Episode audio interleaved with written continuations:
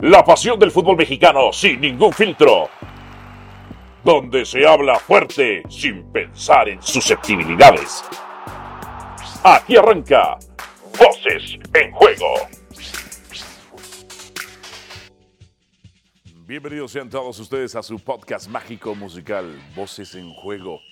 Dionisio Estrada, muchas felicidades por la 14 profesional, la 18 general y ahora, inmediatamente un día después del título, hay que pensar en la 15 y la 19.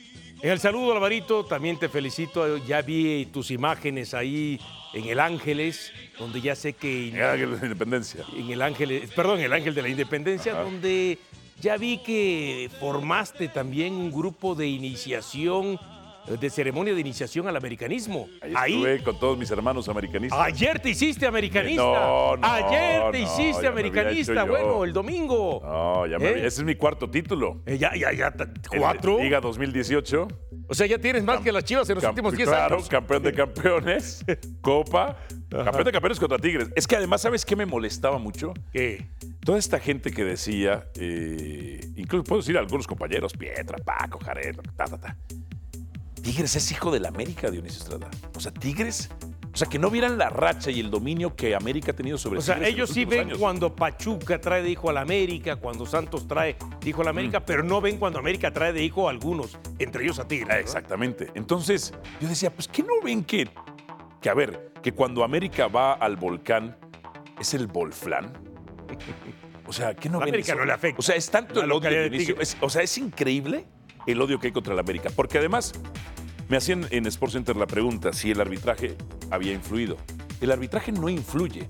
Lo que influyen son las estupideces de los jugadores Claro. de Tigres. Es decir, el arbitraje, a ver, 11 contra 10, pues sí, pero no por un tema de arbitraje, por un tema de que Raiful comete una estupidez y. Nahuel Guzmán otra vez en otra final comete otra Es estupidez. que esa es la parte donde los antiamericanistas se ciegan realmente. Tendrían primero que criticar las actitudes de Fulgencio y las actitudes de Nahuel Guzmán. Ahora quedó muy clarito, ¿no? ¿Por qué el árbitro juzga, juz- juzga distinta la de Fulgencio a la de Carioca? Carioca es, le mete la mano, sí, a la cara en un balón en disputa. Acá el balón ya había salido del terreno de juego. No estaba en disputa. Por eso el árbitro la considera roja. Y aunque el VAR le hable, como diciendo, puede ser que te estés equivocando o estés exagerando en tu, en tu apreciación, el árbitro se sostiene. ¿Cuántas veces los exárbitros que critican a sus compañeros dicen, es que el árbitro no tiene la personal- personalidad para quedarse con lo que ya marcó? Como ya lo mandó a llamar el VAR, entonces en automático piensan, quizás estoy tomando la decisión equivocado y cambian. Y acá no. Acá el árbitro se sostuvo y si era roja, porque el balón ya no estaba en disputa, estaba Claro. fuera del terreno de juego y le metió el manotazo en la cara. De que acuerdo. dicen, es que hay falta de Quiñones. No, fueron forcejeando, fueron forcejeando. A ver, además te voy a decir una cosa. Es que 11 contra 10 decían. No, no, no. América empezó 11 contra 12. Porque Adonai Escobedo amonesta Saca dos tarjetas muy amarillas rápido. a Layun y A antes al Lichnowsky. 3 a Lichnowsky. Sí, sí, apercibiendo a la América. Sí, sí, sí. apercibiéndolo. Tigres no se aprovechara de eso. No le quedó otra con lo de Fulgencio. ya no le quedó otra con lo de Fulgencio. Se habla ahí, a mí me da risa, ¿no? De algunos antiamericanistas que les gana de nuevo la ceguera, ¿no? ¡No! Es que Henry Martín tuvo que ser expulsado por una falta sobre Diego Laines, o por lo menos amarilla, ¿no? Y era la segunda. Imagínate. Imagínate.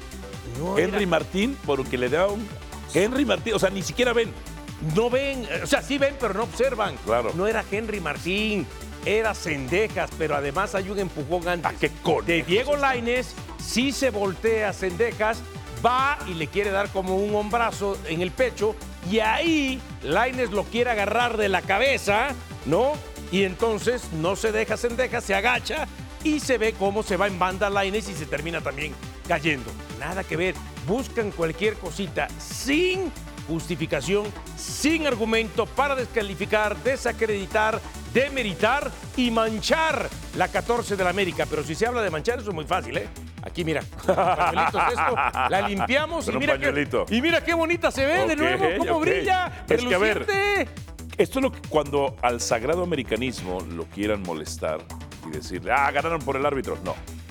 No influyó el arbitraje, influyeron las estupideces de Tigres. Sí influyeron las Se dice y no pasa nada. Sí influye que se queden con uno menos, A eso ver, sí se reconoce, claro, ¿no? Ahora, No me digan que Tigres fue mejor. Tigres estaba aplicando su plan de juego. Claro. Quieren decir que inteligente, está bien, si quieren llamarle inteligente, dele. Para mí es cobarde estar buscando siempre a los penales. Pero ¿quién sufrió más? Porque el cabezazo de Gignac, ojo, la falla de Gignac y tendrían que recriminárselo. Pero la de Valdés y lo de Quiñones, o sea, América llegó más y llegó y fue más peligroso. El mundo tigre, porque el mundo antiamericanista no lo va a hacer, pero el mundo tigre debería estar molesto con Raiful.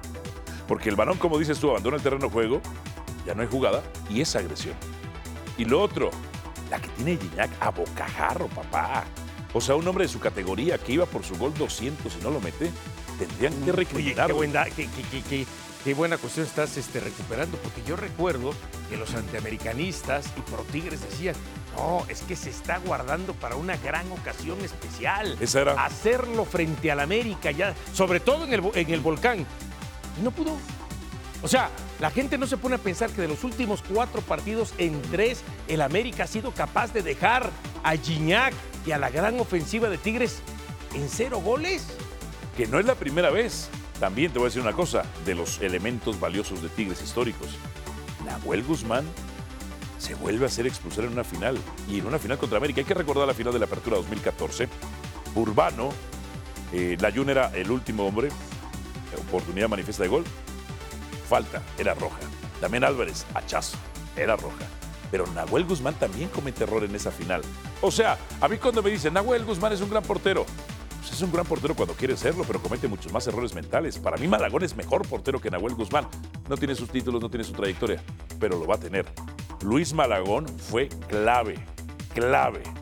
Ahorita que traes a colación esa final que dirigió el Tuca Ferretti, que pues del otro lado dirigió Mohamed en el Azteca, quiere decir que el Azteca en finales le hace perder la estabilidad emocional a los jugadores de Tigres. Sí. Entonces quiere decir que el Azteca le pesa más a los jugadores de Tigres que lo que el Volcán le pesa a los jugadores del América. Es que es el volcán. Para la porque- América no es el volcán, es el Claro, volcán. a- al América no le da miedo la localidad de Tigres. A Tigres sí le afecta la localidad de América, porque estamos hablando de dos, fina- dos finales donde uno hace el recuento de los expulsados. Son cinco de Tigres, tres en la del 2014 y dos en la última.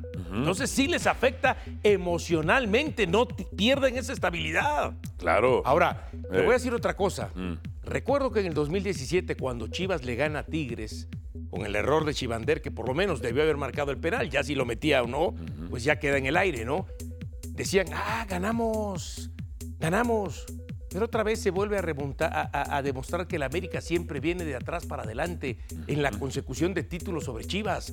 Hubo un momento en la historia del fútbol mexicano, porque eso no lo dicen, porque es muy fácil para decir ellos, ustedes con extranjeros nada más nos llevaban uno, ahora son dos, ¿ah? Nos llevaban un título, sí, pero hubo un momento en la historia del fútbol mexicano que había una diferencia entre América y Chivas de siete títulos de la gente de Chivas o de el Claro. club Chivas sobre el América. Claro. Entonces el América empezó a remontar, remontar, remontar, remontar. Y ahora cuando habían empatado, bueno, sí, ya ganó Chivas su título, perfecto. Pero América ya lleva dos después de ese título de Chivas. Y pueden ser más. Y pudieron más. haber sido más si es que de pronto no nos vamos a ciertas situaciones que se vivieron en la época de Solari y en la época de, Inicio. de- del Tano. Chivas Sí. y los antiamericanistas tendrían que estar agradecidos de que les ha ido bien, de que América ha sido el mejor equipo en los últimos tres años No y ganado más. solamente ha podido ganar un título. Un título de seis. Dionisio, además, se está construyendo una dinastía. Tiene un Puede, equipo de se puede construir un equipo O sea, de época. Tú ya afirmaste que va al bicampeonato. Sí, a ver, desde ayer mismo en la noche, después del silbatazo inicial, eh, se pensó en la 15. Y yo veo esto a América bicampeón. Lo veo bicampeón. Fíjate, el, el domingo me toca hacer picante en la noche. Y la mayoría eran antiamericanistas, ¿no? O sea, Paco, Pietra, Pietra, Aret. eh, Aret, Tuca. Tuca, José que es- Ramón. Que Tuca es el nuevo padre del antiamericanismo. eh, Roberto, quizá. Estaban con un miedo, estaban en silencio. Y yo estaba con una seguridad. Por eso yo al Tuca le aposté la barba. Porque yo tenía la seguridad de que América iba a ser campeón. Te voy a decir, en otras liguillas quizá existía cierto nervio. En esta no. En esta yo sabía que América, se respiraba que América iba a ser campeón. eh, por tantos argumentos que dije. Y lo que sí me dio mucha tristeza y lástima es que mi hermano Sergio Dip, yo le aposté la cabellera. Y, y le dije, ¿estás seguro que Tigres va a ser campeón? Sí, órale, vamos con la cabellera. y no quiso, te quiso involucrar. Me quiso involucrar, o sea, me dice que yo fui cobarde al no aceptarlo a él, pero el primer cobarde fue él, que no aceptó. Si la propuesta salió de ti, a mí que me tenía que involucrar, como dice el refrán, si no te cabe, no repartas, ¿eh? Exactamente. Ahora, eh, donde sí me puse nervioso fue a la hora de cortar el bigote al Tuca. Por- Porque, te hubiera- porque no quería derramar sangre. Aunque hubiera sido gran televisión, magnífica televisión, pero no quería derramar sangre. Entonces, eso sí, aproveché a cortarle uno de unos la nariz de una vez. Pero reconozco que Ricardo Ferretti, Dionisio, es hombre de palabra. Es hombre de palabra. Y hombre que hace respetar su palabra es hombre y no payaso, Ajá. como muchos. como muchos, como muchos. Eh, en fin, ahora, la directiva de Tigres, eh, otra cosa, eh, la directiva de Tigres estará pagando algún karma por haber echado al Tuca. Bueno, todo se paga en esta vida, porque hay gente que dice, ay, ya lo vas a pagar allá arriba. No, mentira. Todo se paga aquí. Aquí abajo se paga, no hay arriba. Y por supuesto que está pagando algún karma, es cierto. O sea, finalmente Siboldi el torneo anterior le salvó el pellejo a la directiva que había tomado malas decisiones y que entonces trajo a Miguel Herrera y después puso eh, Mm. al Chima Ruiz, después a Diego Coca que les terminó dando el portazo. Y Siboldi le salvó lo que fue la gestión al equipo de, de- a la directiva de Tigres. Pero a, a partir de ahora empiezan a pagar ese karma. Tú decías, en algún momento ha dejado de ser Tigres entonces a partir de, de ahora el equipo de, de- de época. el Pues se va ganador. extinguiendo, o sea, se va Sí. extinguiendo Pizarro, Nahuel, Claro. eh, André. Es decir, el torneo pasado, realmente el título oculta el pésimo torneo que fue Tigres. Claro. Y qué bueno que fueron La pésima gestión directiva. La pésima gestión directiva, lo que tú quieras. En este dices, ok, está construyendo algo, pero pierden. André Pierre Gignac desapareció, tiene 38 años, Nahuel no tiene inteligencia emocional, eh, Pizarro termina jugando ya de central el torneo, o sea, te tienen que renovar o Claro. Y ojo, eh, y no necesariamente el que Tigres pueda eh, perder esa condición de equipo ganador de los últimos tiempos, el equipo de época, significa que vaya a venir otro. Que puede ser América, que reúne los requisitos, que tiene además los elementos y las herramientas, sí. Pero si no fuera así, si pasan cuatro o cinco años y hay cuatro o cinco campeones distintos, u ocho o diez en este caso, y Tigres no gana, con eso es más que suficiente para dejar de ser ya un equipo de época. Viene la construcción de la 15 profesional, 19 general. Yo apuntalaría un defensa central o dejaba a Juárez con Lignovsky. Quizá, y de ahí fuera ya no le movería nada. ¿eh? Solamente un defensa central más. Yo Juárez. pensando Ajá. en, Ah, un lateral izquierdo puede ser. Fuentes ya está veterano. Yo pensando en Que lo hizo el- muy bien, ¿eh? en el, en el futuro reciente, en el futuro que pueda venir, en un par de años, e ir preparando el camino, sí estaría pensando defensa central, perfecto, y centro delantero.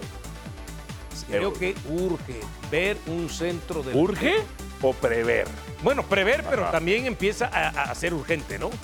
Porque entendemos que Bueno, está Quiñones, que no es 32 centro años. delantero, Ajá. pero Henry Martín ya tiene 32 años, probablemente eh, llegue al Mundial y, este, y a partir de ahí, pues venga el declive de Henry Martín. Yo sí pensaría en un centro delantero, pensaría en un central, en un lateral este, por izquierda. ¿Dónde está mi compadre que siempre y le pegaba a Henry probablemente alguien en el medio campo. ¿Dónde está mi compadre Héctor Huerta que siempre le pegaba a Henry? Mira, te voy a decir una cosa. Sí.